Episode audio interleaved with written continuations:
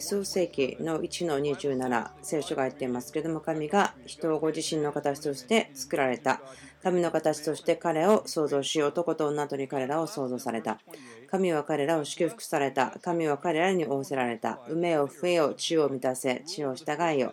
海の魚空の鳥地を這うすべてのものを支配せよ。最初のポイントですけれども、ま繰り返しになるかもしれませんこれから言うことの土台を作りたいんです。最初のポイントは、第一セッションのとこですね、もうすでにしたんですけども、神がアダム、それ男性、女性、人を作ったとき、その人、アダムという言葉は、ヘブル語では同じ言葉です。ですから、その人を作られた、それは男と女、両方ですけれども、地に対して従いなさいと言った。男性と女性、同等の権威、そして一緒に治める、一緒にリードするこの地のためのものということですね。そして神はこう言いました。後に言いますけども、2章ですけども、神である主は土地の塵で人を形作り、その花に命の息を吹き込まれた。そこで人は生き物となった。2章7節ですけども、理解することが必要だと思うんです、ここには。その創造の5日間のところには、神は語ったことによって作られました。その光をあれと言ったら光ができたように、その世に語ることによって想像ができました。しかし、動物またその男女には言葉ではなくて形を作った形作られたとありますね。土地の塵で人を形作ると書いてあります。こう考えてみてください。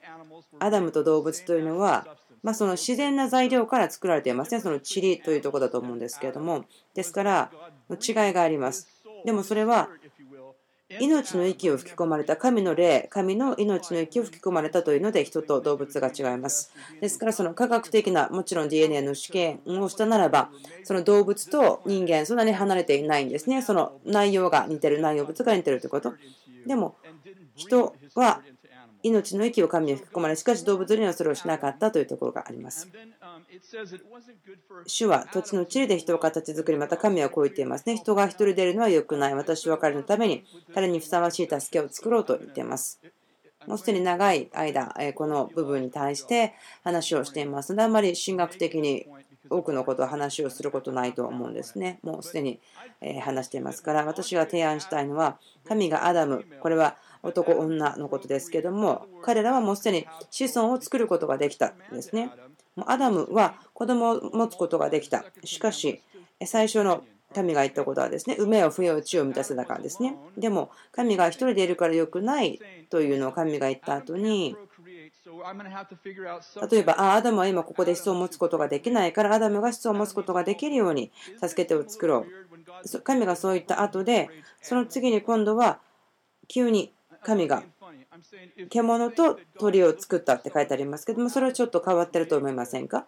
そのアダムが子孫を持つために助け手を作ろうと言ったらなぜ動物がいるのかと。もちろん今日私はそのことをまあそれ不貧困であって神が意味嫌うことではあります。その神は人は人動物は動物というその種類別にその子孫を残すように言っています。ここでその子孫を持つこととして別に神が動物の中からアダムに助けてを持ってたわけではない。でも神が探していたのは神がアダムに関係するようにそのつながりを持つように関わりを持つようにそのような相手を探していた。ですから私が思うのは人は最初から神、キリストの花嫁として作られたんではないかということです。ですから神が夕方の涼しい時にエデンの園に来た時にアダムは孤独ではなかったけどもでも神が去った時にはアダムは孤独ということを感じたと思うんですね。その孤独というのは多くの人が一緒にいたとしてもその孤独を感じることがありますからですからその心の状態が孤独ということだと思います。ですからその周りの状況ではないですと思いますけども。私が言いたいことですね。ここに神が探していたそのアダムが子供を持つことができるもの。それは神がアダムに対して関係を持つまたアダムが神を愛するように愛することができるものということだと思います。ここ21節ですけども神が彼のバラ骨を一つ取りそのところの肉を塞がれそして人から取ったバラ骨も一人の女に作り上げたと書いてありますね。その形作り、そして作り上げた。ヘブル語では違う言葉で表現されていますけれども、男性の方がシンプルな感じで作る。そして女性はそのファッション、形作る、もっと多くの作業が必要な状況、何かそのような表現になっています。男性、女性を作り、そしてアダムが起きて、そして彼はここで予言的な宣言を彼女の上にしています。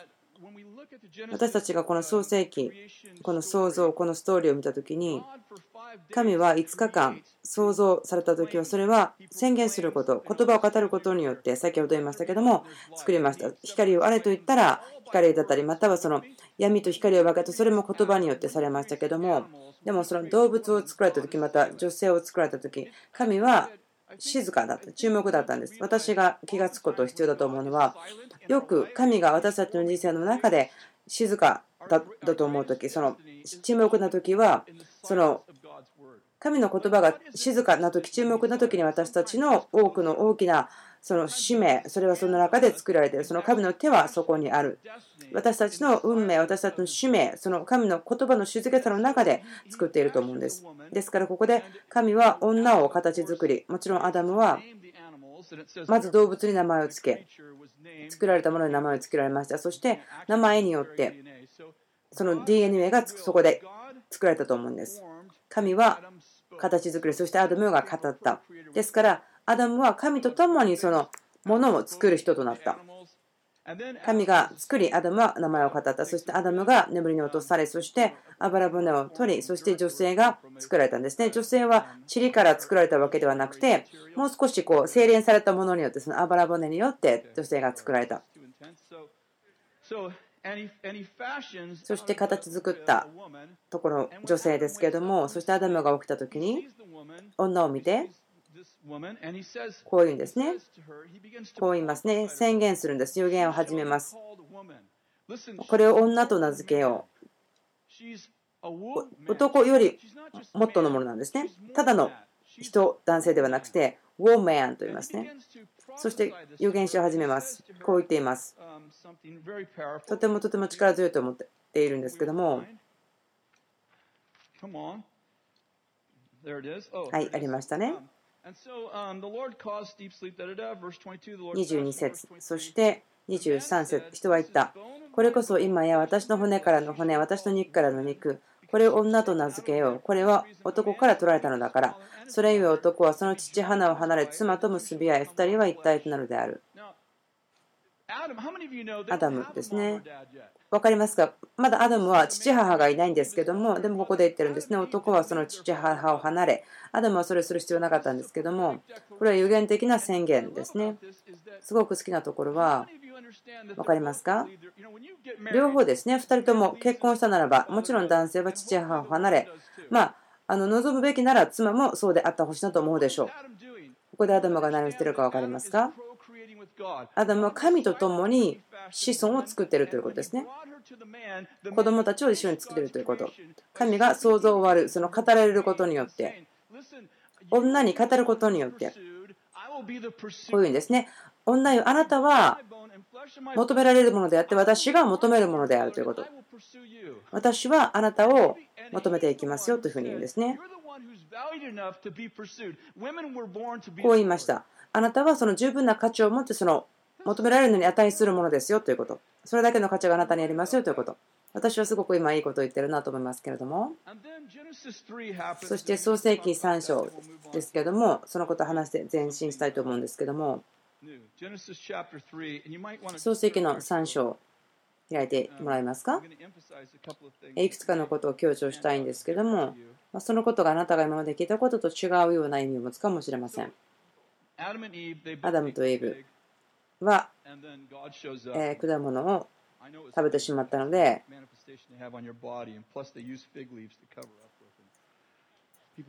というところですね。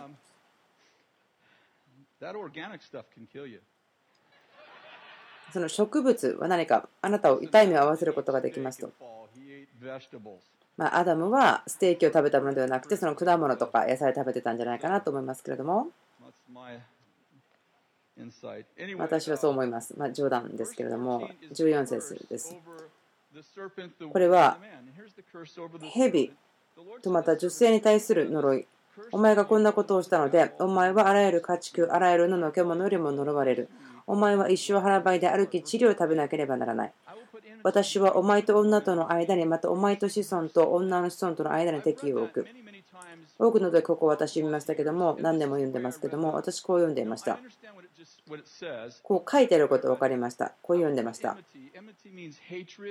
その憎しみ敵。意憎しみ敵意を女の子孫とお前の子孫の間に置くと。私が気がつかなかったことは2つのものの間。あなたと女。そしてあなたの子孫と女の子孫に敵を置くそれがでもイエスによって成就したと思った。女の子孫。それはキリスト。ですからお前の頭を踏み砕きお前は彼のかかとに噛みつく。ということはこれは新約にも書いてあるようにこれはキリストによって成就されたことであると。予言的な宣言であってキリストがやってきてそしてそれがキリストが女の子孫になりそしてまたサタンの頭を踏み砕く。しかしイエスは十字架につけられる。そしてそれが砕くということだと思っていた。でも気が付いていなかったことはこの呪いということは呪いということは敵意があるということ。女の子孫。そして蛇の間ということ。敵意というのは、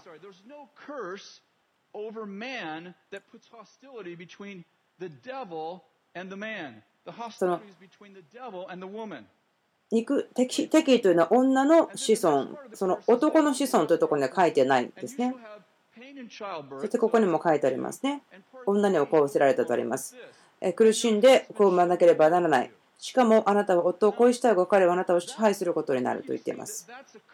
これは呪いなんですね。あなたの彼はあなたを支配することになる。これは呪いの一部ですね。その呪いの理由は、その前は一緒に治めていたんですね。共に治めていた。でもイブが、またアダムが堕落したゆえにその壊れてしまったんですね。その神様のデザインというのは、2人が一緒に共に治めるということ。しかし呪いは、あなたの夫があなたを支配しますよというふうに言うこと。ある人はこう言いますね。呪いの前は、イブはアダムの助け手だった。神はイブアダムのための助け手を探していた。でもその助けてという言葉はその奴隷という言葉ではない。その助けてという言葉はその19回使われていますけども3回がイブそして16回が神のことですね。ですから神がアダムに助けてを探すこと必要ですよといった意味は、あなたは私のような助けて、私のような人があなたの人生で必要ですよと言っています。それが助けてということですね。わかりますか？ですから、アダムの上の呪い、全部読みませんけれども、あなたは大地を耕すけれども、でもそこからは茨が出てきますよということ。わかりますか？そして3つの呪い、まあメインのカースかもしれませんけども、蛇、お前は憎しみを持つ戦いを持つそれは女そしてまた女の子孫と共に特にそのキリストということですね。わかりますか？そして女に対しては呪いはそれは子供を産むのが苦痛がある。そしてあなたの夫はあなたを支配しまたあなたと、えー、蛇の子孫にはあなたの子孫にも戦いがある。そして面男性。あなたは正しい子をする。一生懸命働くけれどもでも穀物を収穫するんではなくて、でも、茨を得る。その想像、作ったものとあなたは何か戦いをするということ。それはあなたを助けないということ。それが呪いです。キリストが十字架で死なれ、それ、ガラテア3章13節キリストは私たちのために呪われたものとなって、私たちを立法の呪いからあがない出してくださいました。なぜなら、木にかけられるものは全て呪われたものであると書いてあるからです。イエスが十字架で死なれた時に覚えてますか？その茨の冠がありましたと言っていますね。なぜですか？それは人の上の呪いは何でしたか？その大地を耕すけれども、その茨を刈り取ると。ということは、その考え方も釘付けにすることができた。イエスが十字架で死なれた時に私たちを特に呪いから、立法の呪いから解放してくださいました。私先ほど見ましたけれども、その戦いということ、憎しみということ、男性が女性を支配するということ、それがイエスの十字架で死なれた時にそこから解放されました。私の質問ですか？皆さんに聞きたいことですね。何週間か前に。なぜ人口の半分だけが呪いから解放されたんでしょうかと。分かりますか？どういう意味ですか？どのように見えるんですか？ただ自分がそこでえっと思うのは男性。そうですね。じゃあ男は呪いから解放されました。でもその呪いの特定性のことを考えた時に男はまだ女を支配するべきだと思っているんですね。でも自分がこう言いたいんです。もしあなたがオリジナルの創造のところに戻るならば男と女はその同等の治めるもの治めるものとしての権威がありました。定義ということがありますけどもその同じ権威がありましたということ。男性が女性を治めるまた女性が男性を治めるのではなくて男と女を作りそして2人に治めなさい支配しなさいと言った。第一コリントの14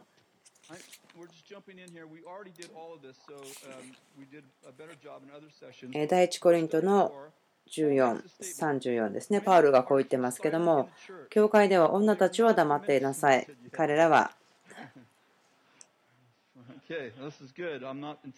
あちょっと緊張してるかもしれませんけども、教会では女たちは黙っていなさい。これを書いたパウロにだと思うんですけど、これ結婚してないということがはっきり分かると思います。でまたはカウンセリングが必要な状況でしょうか。教会では女たちは黙っていなさい。彼女たちは語ること許されていません。立法も言うように、ごめんなさい。えー、失礼しました。あこういうことを言えるパウルは結婚してないっていう感じがしますね。子供が、若い子供がいない人はまたユースパスターのようなこと言うと思うんですけども、さてさて、いきます今日か。もし何かを学びたければ、家で自分の夫に尋ねなさい。教会で語ることは妻にとってはふさわしくないことです。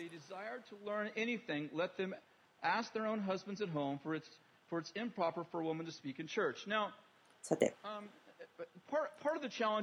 のチャレンジがあると思うんですけども、これを読んだときに、あ女の方たち、女たちは語るべきではない、またパウロは後で言ってますけども、恐れることは許していないし、また男の上にその権威を用いることもできないと言っていますね。教会の中での女の方の在り方に対してこう縛っているような感じがしますけども、以前話したのは、女性をこうリリースする25の聖書箇所の話をし、またここで3つ何か女性の働きを小さくするようなものがあると思うんですね。算数のことですけども、その11の後に14が起こるということ分かりますね。その11章のところでパウロこう言っていますけども、神はキリストの頭であって、キリストはすべての男の頭であって、男はすべての女で頭であるということ。と言っています？もし女たちが祈るか予言をするときに、彼らの頭が覆われていないならば、その見つかりのために権威としてそれを頭を覆いなさいと書いてある。それが11章ですけども、で12章ではこう言ってます。霊的な賜物とかいろんな話をしていますけども、御霊の賜物の話、それは予言も含めてですけれども、13章でこう言っているのは愛について語っています。そして14、その霊的な賜物を求めなさい。特にその予言のことを求めなさい。そして14章のところは予言の話をしていますね。一人ずつ、一人ずつみんなが予言しましょうと言ってますね。みんながと言ってます。そしてここで14の終わりのところでこう言ってますね。読まないんですけども、こう言っています。いろいろなこう予言についてまた誰ができますかとかそれが起こった時はじゃあ2人か3人が予言してまたはあたの人はあのちゃんとそれを吟味しましょうねとかまたその予言的なミニストリーの話をしていますけれどまた励ましたりとかまたその教える方もいますよといろんなことをここで言ってますけどもこの14章のところで言ってることはそれはまあいくつかですねその威厳ということのま特定性はありますけどもそれを置いといて礼拝の中で予言することということを語っていますねそれが終わった後にその終わりのところにこれが書いてあります私がちょっと読んだところですけども教会では女たちは黙っていなさい。彼らは語ることを許されていません。日本も言うように服従しなさい。もし何かを学びたければ、家で自分の夫に尋ねなさい。この11章のところで彼が言ってるのは、彼らの頭が覆われていれば祈ることもできるし、予言することもできる。でもここでまた14章のところでは、語ってはならないと言ってます。その語ること抜きに祈ることや予言することは難しいですね。不可能ではないけど難しいですよね。わかりますか？ここで私が言いたいことは、時々私たちが新約聖書というのは、私たちは新約聖書の教会というのは新約聖書を持ってなかったんですね。初代教会、もちろん新約聖書を持ってなかったですね。初代教会、それは新約聖書を持ってなかったですね。そのマルコ書とか。キリストは34、8、えー、西暦ぐらいで十字架につけられましたから、大体あの紀元後80とか90ぐらいですけれども、新約聖書が書かれたように思います。大体ほぼの多くの新約聖書が書かれています。ですから、30年、40年、50年ですね。私たちが大事にしてるこの新約聖書の部分がなかった時代があります。ですから、この手紙がなかった、書かれた手紙がなかった。その誰も手紙を書いた人がいなかった、または話した人いなかったんです。それは女性が教会の中でこうするべき、またその教会がどうすべき、その時には本がなかったんですね。手紙もなかった、本もなかった。そのsubject に対して書かれたことはなかったんですね。そして、この手紙はあることに対して書かれていますね。彼らが経験していることに対しての手紙ですから、ということは、じゃあ例えばこう言いましょう。その最初の5章ですね。5章の聖書、その創世記から始まるところですね。それは全人類に対して、全ての人類に対して書かれたもの、その十戒とか、その神が10回を与えた時に、それは全ての人類に対して適用されるべきだった。そのようにして神が書かれたことを知っています。パウルはコリントの手紙を書いた時に、これは、まあ、あなたがこのように考えたことがあるかわからないですけれども、まここで注意して話したいんですけども、パウロが手紙を書いてるのは、コリントの教会に書いてますね。一つの手紙です。このあることのことをある教会のある地域の人たちに書いています。例えば、テモテ、タイタスにも手紙書いてますね。また、ガラテア人のとこにも手紙を、お手紙を書いています。これらの手紙というのは、まあ、その最初の4つの福音の手紙ではないんですね。これは福音書というのはある意味ある意味物語ある意味伝記として書かれたようなものですね。でもそのその後の他の人たちの手紙ではないんですね。なぜならば、一つ一つの特定の場所、人たちに対して書かれた手紙、また、ある牧師とか状況に対して、あなたはこのことに対して対処してるけども、私、パウロはこのようにやってほしいですよと書いた手紙だからですね。ですから私たちがすごく重要なことは、多くのクリスチャンの人たちというのは、まあ、意識していてもしなくても、こう思っているんですね。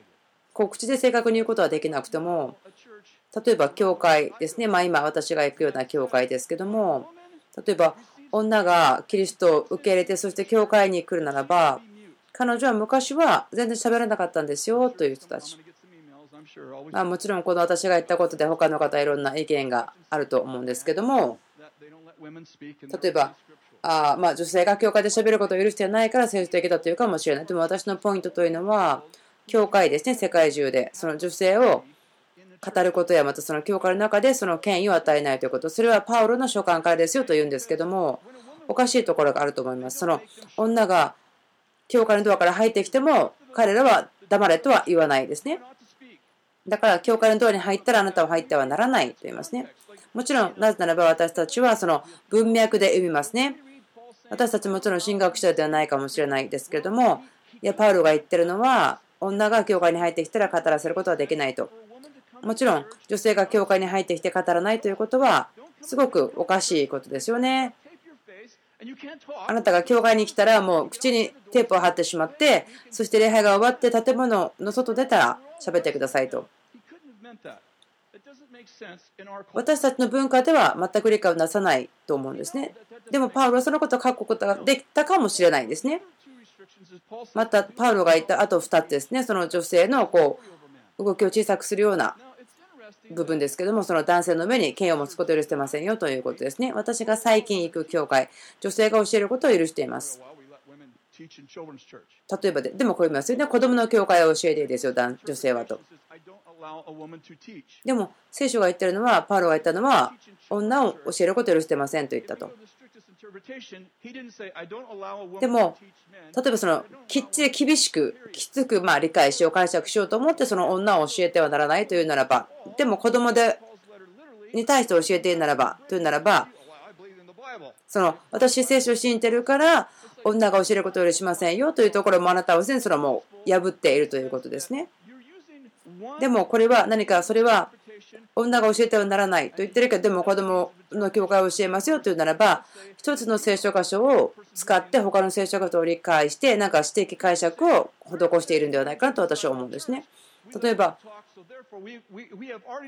女は教会では黙っていなさいと書いてあるけどもでも私たち教会で女性たちが喋っていいとありますね。ですからパウロは一定の状況に対して語っているということが分かります。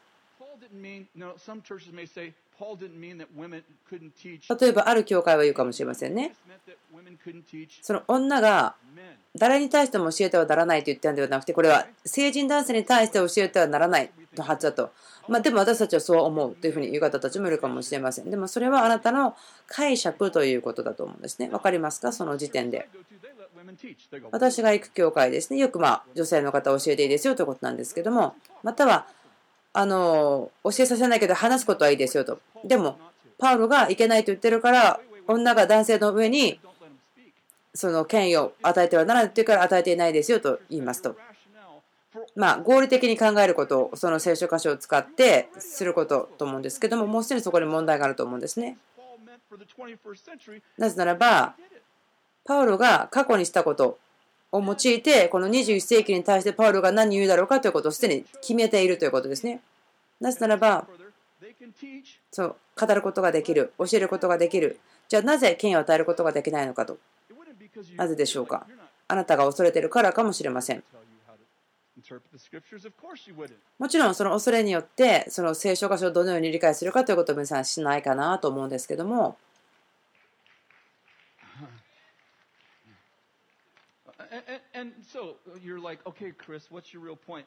その私が言いたいポイントですけれども、それは、これらの手紙ということは、全人類的にいつでも同じように、その全ての状況に対して、起こっていること全部に対してこの手紙のことを適用してくださいと言ったわけではなくて、ある特定の時代の場所の人々のこの問題というふうに書かれた問題ですね。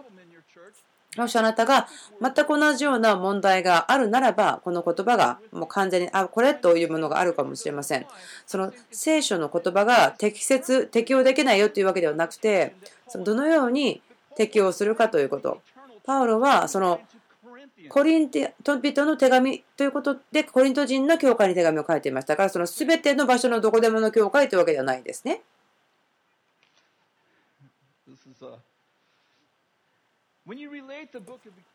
あなたがその例えばコリント人の手紙を読むときですね、分かりますか？こう思うでしょう。レビキの人たちとか違うと思うんですね。レビキというのはその全ての人に対して書かれているし、コリントたちの手紙というのはそのコリントの人たちの状況に対して書かれていますから、その一つの状況に対して与えられているその助言というのを全てのことの上にじゃあ同じですよとして使うことはできないですね。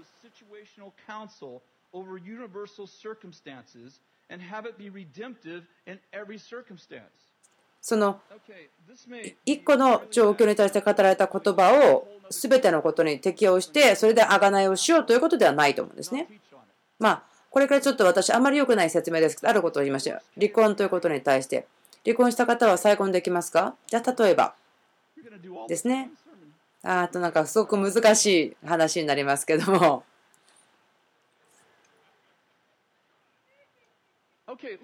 例えばですね、聞いてください。もし私が誰かに話してるとしましょう。私はその離婚した方に対してのそのミニストリーをしてるとしましょう。もうすでに離婚された方。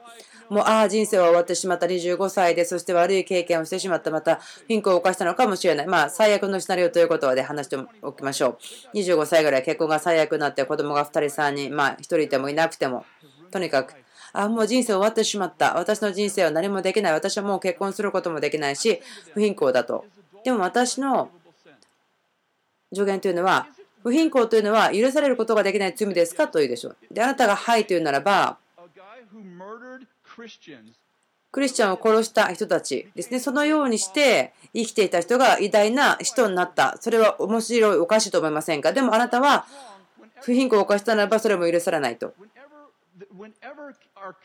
私たちの助言、あなたの歴史、そのキリストの贖いの力を取ってしまっては、そのキリストの力を持つことはできないですね。例えばその離婚したことによって人生がもう終わってしまったと思っている人に対して私はいやでもね教会の中で50%の人たちは離婚しているんだよ神様は贖いだし神様はその殺人者を贖うんだからそれもできますよ離婚が終わりではないですよ。離婚したということがその許されない罪ではないんですよと。言います。でも例えば次の日に誰かが私のオフィスにやってきて例えばこんなことがありますね。一組の夫婦の方が離婚しようと思ってると。でも私昨日言ったことと全く違うことですね。結婚は永遠のものですよ。あなた方は約束をしたんですよ。イエス様は言いましたねとモーセがあなたに離婚の許可を与えたのはとそのイエスが語っていたことを見ますか？パリサイ人がイエスに質問しましたよねモーセは私たちにその離婚していいよと言ったけど、じゃあそのことどうですかと聞いたことがありました。で、イエスこう言いましたね。モーセがあなたたちにその離婚の教科書を与えたのはあなたの心が硬いからですよと。でも初めから神が作られた形というのは、人は父と母を離れて妻と結びついて一つになるんだから、その神が一つにしたもの話してはならないと言ってますね。ここでイエスが言ってるのは、女の人を物のように取り扱っている文化の人たちに語っているんですね。このイエスの時代ですね、弟子たちが、そのイエスがここで答えたことを聞いて、その永遠に結婚しますよ、その1人だけですよと言ったときに、じゃあ、いや、こんなこと誰ができるんですか、じゃあ結婚しない方がマシですよと弟子たちが言ったのを覚えてますか？そのようなバックグラウンドから弟子たちは来ているんですね。ここで私が言いたいのは、イエスはその女性がその物のようであったと、その車を取り替える、服を取り替えるようにその妻として女性が取り扱われてきた、そのような状況に語っていますね。イエスが教えてます。ここで契約をしたんですよ、その離婚した人たちですね。その最初に私が離婚した人と話した時ですね。それは神様の贖いの言葉を語っていました。もちろん、あなたが、そして2人2つ目の時には、あなたたちは契約をしたんですよ。あなたたちは結婚がどれだけ悪いものであっても、神様は助けてくれるし、贖われますよというふうに言うんですね。その同じ例えを違う目的のために使うということですね。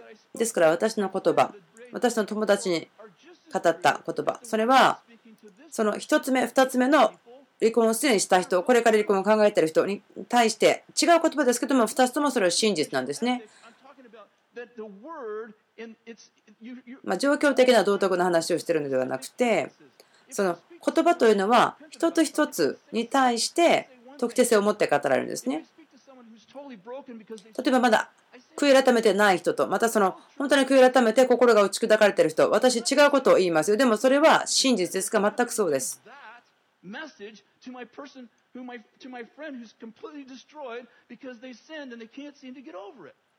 何かその罪を犯したことによって、それから全然抜けられないという状況にある人と、またその悔い改めて打ち砕かれた人と同じ言葉を語ることはしないですよ。私たちはその違う言葉を語るとしても、その状況のことを理解しているならば、その違う状況に語られていると分かるならば、理解することができるはずですね。その例えば私が何かを話すときに、いろんな意見を持つ人がいると分かるんですけども、例えばその聖書を読んだ時もそうです。この聖書箇所はこの人々に対して、この人の状況に対して語られた言葉ですよ。状況に対して語っているんだということを理解することが大事だと思います。わかりますか？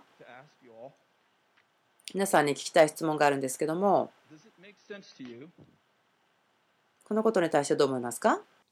イエスは私たちをあがなうためにその十字架で死なれました。私たちが聖書箇所を適用するときにあがなうことができない無気力を作る。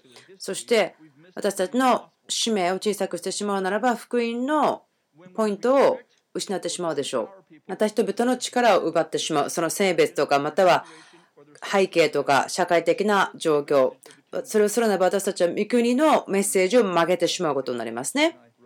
自分が書いたんですけどもいい言葉だと思います。私たちが力を奪ってしまう。それは性別とか世代または社会的な背景そういったことをするならば御国のメッセージを福音を曲げてしまうと思うんですね。この福音ということ、よみがえり、キリストのよみがえり、それは最初のメッセージですね。よみがえりの後に最初に語られたことですね。どうやって言ってか、これは全ての肉に私の霊を注ぐ。息子と娘。ああなたの娘ですよね。ショックですか？ですよね。これはその文化に反する定義ですね。ここでもこう言ってますね。娘たちということ。年寄りは夢を見て若い者は幻を見る。そしてあなたのしもべにも私は霊を注ごうと書いてあります。わかりますか？あなたが聖書を読むときに、またその聖書全体ですけれども、その文節とかを理解することがしなくて読んでしまうならば、奴隷制度を励まし、またその女性の力を奪い、その女性を黙らせてしまうということになってしまうでしょう。わかりますか？でも例えばその、え南北戦争がありましたけども、それクリスチャンによって行われたものがありますけども、そのパウロが手元に書いた手紙の中ですね、どのように奴隷が行うべきかということ。でもそれを使って、その奴隷制度のために戦うことによって何か福音を持ってると思って、でも彼は誤解したんですね。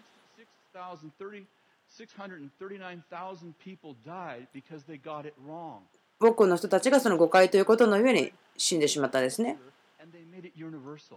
その一つの文化に対して書かれたことを全人類的に理解してそれを使おうとしたんです。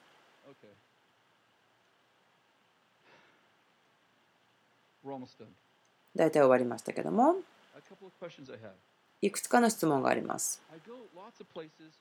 多くの場所に私行くんですけども、それはまあ大体あると思うんですね。まあ、私たちのムーブメントの中では、女性をこう閉じ込めてしまう教会、教会の中で女性を閉じ込めてしまう教会。例えばでも、あの市長とか大統領とかなるのはいいんですけども、そのためには応援しますよ。実際そうなんです。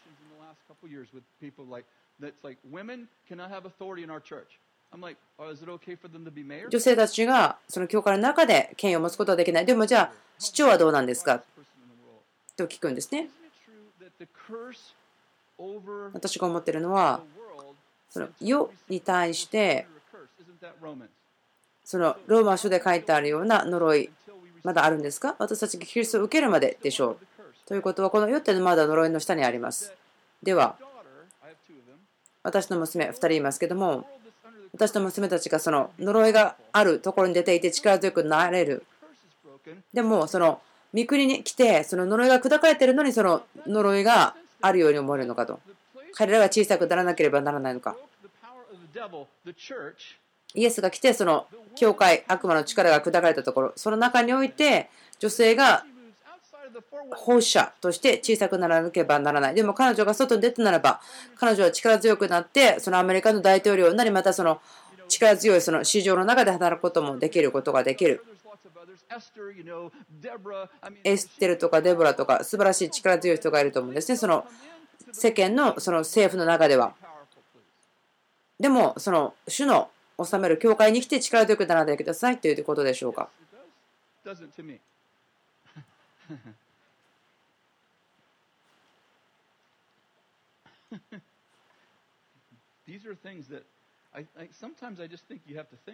これらのことはすごくこう考えなければならないことだなと私考えているんですね。驚くんですけども、まあ、皆さん、ホールシリーズ聞いてないと思うんですけど、女性を力づける聖書箇所たくさんあります。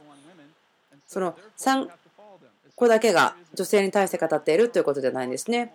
もっともっと多くの聖書箇所がその女性に力を与えるために書かれています。フィリピンの4、その預言者たちの娘たち。預言者、預言者というのは、エペソの4章で説明されているようなその語訳者ですね。そして7人のその預言者の方たちの名前、女性の名前が書かれていますけども、彼女たちは預言していました。その聖書の中で7人ぐらい書かれていますけども、彼女たちはその治める裁き司のようなこうポジションでしたけども。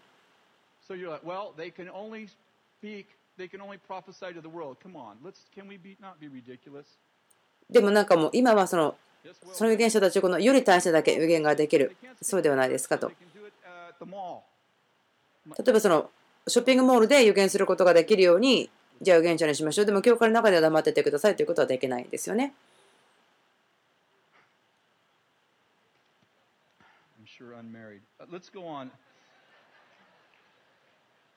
I'm 私が書いたこと読みましょうね。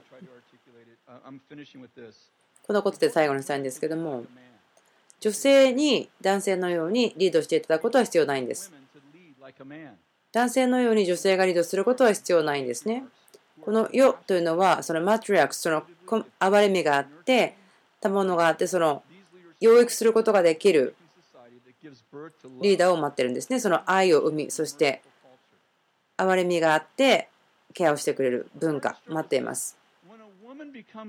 こういうことですね。女性がリーダーになった時、まあ、これは大体全人類に対してもしあなたが私の文化でなくて他の文化にあって素晴らしいなら大丈夫です。もしあの大丈夫ならちょっと黙ってていただきたいと思います。私の観察ですけどもほとんどの場合ですね、女性がリーダーシップの場所に来たとき、その教会の中で、彼らはその男性のような行いをしてリードをしなければならない。女性のようにリードするのではないんですね。私たちはすでにその男性はいますから、その女性が女性のようにしてほしいんですね。アダムはもう半分失っているので、まそういう意味ではなくて、同性のリーダーシップチームが必要なわけではないんですね。もし私がその女性をリーダーの中に入っていただくならば、その女性として動いていただくためですね。わかりますか？私はお母さんによって育てられているんですけども、私の最初のお父さんは溺れて死んでしまったんですけども、私のお母さんはお父さんお母さん両方でした。どういうことですか？ということは、彼女が必要だったとか、私の人生の中でなれるようなその女性的フェミニンではなかった。なぜならば、私のお母さんはその男性的なところを私に教えなければならなかったんですね。ですから私は、私自分のお母さん本当大好きで感謝していますけども、私をいつもしてくれましたから、全然こう、尊敬してないわけではないけど、私はお母さんの最善、お母さんを得たわけではないんですね。なぜならば、お父さんにならなければならなかったということもありますから、男性、女性の働き、それが私には時々はっきり分からない時があります。なぜならば、それ両方が女性によって私に表されたからですね。分かりますか？リーダーシップの中で起こる、まあ、教会だけではないと思いますけども、多くの時起こることがあります。まあ、もちろん、例外はありますけども、その女性が、男性がその権利を持っているところにいた時に、ある特定のスタイルだけを求める場合、その、あ、女の方どうぞやってきて入って、その、男性だらけども女性のようにリードしてください。そうでなければいけませんよというんですね。そのアメリカでその囚人と言われる方たちの中で64%は男性ですね。そして4%が女性ですね。その6%ぐらいのとこが女性なんです。まあ、大体世界的でもそうだと思うんですけども、ここで言いたいことは、男性はが多くの犯罪をしますね。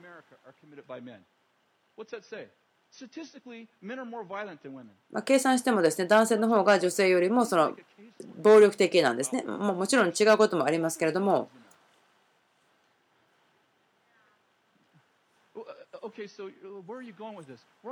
私がここで言いたいことは何でしょうか？ここで言いたいのは、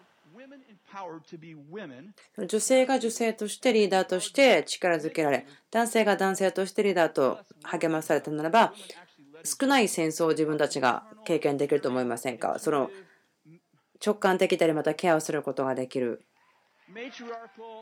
お母さんとしてリーダーを持つような感じ。お母さん的なリーダー。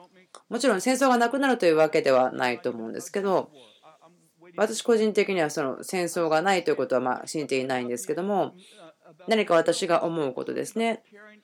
そのお母さん、母権社会というか、女系社会、そのようなことですね。女性が自然に持っているもの、ケアすること。そして男性としては、私たちは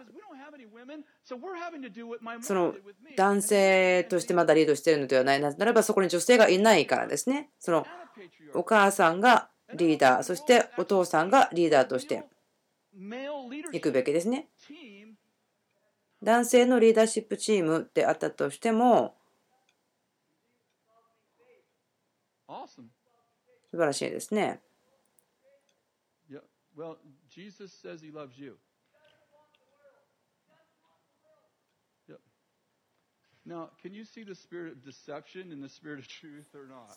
真理の中にあってもですね、欺きの例というのもあることもあるんですけども、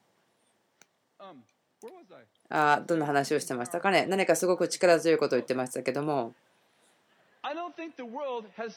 世というのが、そのお父さんがリーダーとするものだけではない、片っぽだけではない、両方あるべきなんですね。自分が考えるんですね。その創世記の一章に戻ったならばどうなるのかなと思うんですね。イエスがあがなってくれた時に私たちを高い場所に連れてったと思うんですね。もっと良い、創世記よりも良い場所に連れてってくれたと思うんですね。その涼しいお庭にやってくるだけでそこに一緒に住んでくれた。でも例えば女性を創世記の一章まで持って帰ったとしましょう。どうなりますか？女性がリード、一緒に、一緒に収めるものとして、そして男性としてではなくて、私が言ったとしましょう。心から導いてください。私たちはどのようなものが全然わからないかもしれない。男性としては全くわからない。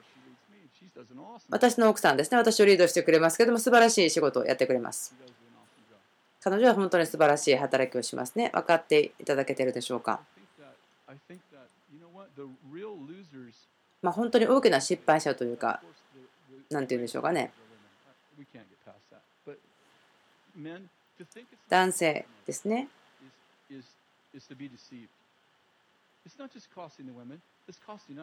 その考えていないということは欺きをもたらすということになりますね。そしてそれは私たちの息子、娘、そしてまた国にその打撃を与えていることだと思うんですね。その女性が正しい場所に戻るということ。男性が女性の頭である。その頭であるということはコントロールすることではなくてその力を与えるということですね。じゃあこれで終わりたいと思うんですけども。第一コリントの11でこう言ってますね。神はキリストの頭であって、キリストが男の頭であって、男は女の頭であると言っていますから、ですから、神がキリストの頭ならば、どのようにしてキリストを取り扱ってますか？立て上げて、そしてキリストと共に天で座っている、その全ての名の上に勝る名前を与えているとあります。ですから、イエスの名前がすべての膝はかがめ、口を告白しますね。神がキリストにしたのは死からよみがえらせて、その父の隣に座らせましたね。隣に座らせ、一緒に収めて、一番良い名前をくれたんですね。その人というふうに使ってみましょうか。キリストが人の男性の頭ならばどうしてますか？エペソの1とか2のとこで分かると思うんですけども私たちをキリストと共によみがえらせ天の御座で共に座らせると言ってますね。ということは、神がキリストの上にあり、そして神はキリストを蘇らせた。そして、キリストは人を蘇らせた。テストは何でしょうか？男性の方。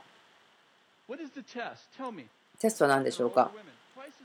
男性が女性の上にあるならば。キリストはあなたを圧制していますか？それとも力を与えていますか？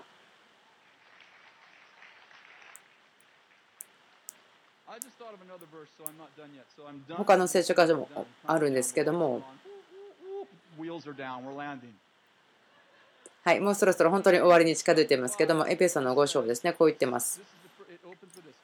こうなってますね。互いに従いなさい。次は、妻たちをあなた方は主に従うように自分の夫に従いなさい。書いてあります。その場、えー、とこの前にこう書いてありますね。互いに従いなさい。そしてこう言ってます。なぜあなたはこれをするんですか？あなたがこの誉れとか導くんですよ。あなたがお互いに従うけれども、あなたが導くんです。あなたが最初に夫に従うんですよ。エコシステムのですね、あなたが女性がそれをするんですよということ、そうなっていますね。なぜここで言ってるんですか？キリストが教会の頭であってと書いてありますね。興味があります。女性がこれを導くんですけども、でも女性は男性のために知りなさいねとは書いてないんですね。男性だけが女性のために命を捧げるように命令されています。その互いに従うことは命令されていますけれども、女性はそれをまず導くんですよということがあります。でも、女の人は夫のために死ねとは言ってないんですね。そうでないですね。男性だけが妻のために命を捧げなさいと言われていますね。そのレーガン大統領が撃たれた時覚えてますか？そのことを覚えている方いますか？その CIA の人たちは彼を守っていますね。彼らがその銃声を聞いた時に自分の体を盾にするように守るようにして行きましたね。まあ、でもこの人年取ってるから死んでいいやではなくって CIA は大統領を彼らの命をもってでも守るように訓練されていますね。なぜですか？なぜ CIA の人が大統領を囲み守ったんでしょうか、まあ、あなたがビデオを見たかどうか分からないですけど、まあ、レーガン大統領が撃たれ始めた時に3人の人が大統領の上に乗ってそして車の方に彼を引きずっていきました。それをすることによってその撃った人が続けて撃ってきてもその次に当たるのは CIA の人だったんですね大統領には当たらないようにしたんですねなぜならばまあ、あまり言いたくないですけど、大統領の方が CIA のエージェンシーよりも重要だったということですね。で、そのために彼らは働いていると。これは、夫が妻を守るということですね。作られたもの、形作られたもの。その価値、どこで出るか分かりますか？ペテロはこう言ってますね。そのあなたの奥さんに対して奥さんが弱い器だということを知りなさい。そうじゃなければ神はあなたの祈り聞きませんよと。一緒に収める。一緒に受け取るものとして。神様はあなたの祈りを聞きませんよと。ああ、女性が弱いからですよ。それだけではない。でも女性は子供を産むことができますよね。ペテロこう言ってますね。あなたが彼女を力で勝つことはできても、でもその相続、同じ恵み、持ってるものとして扱いなさい。そうじゃないと神はあなたの祈り聞きませんよ。それを今私たちが考える、まあ、アフガニスタンのような文化でそのようなことが語られているということです。素晴らしい良い言葉だと思います。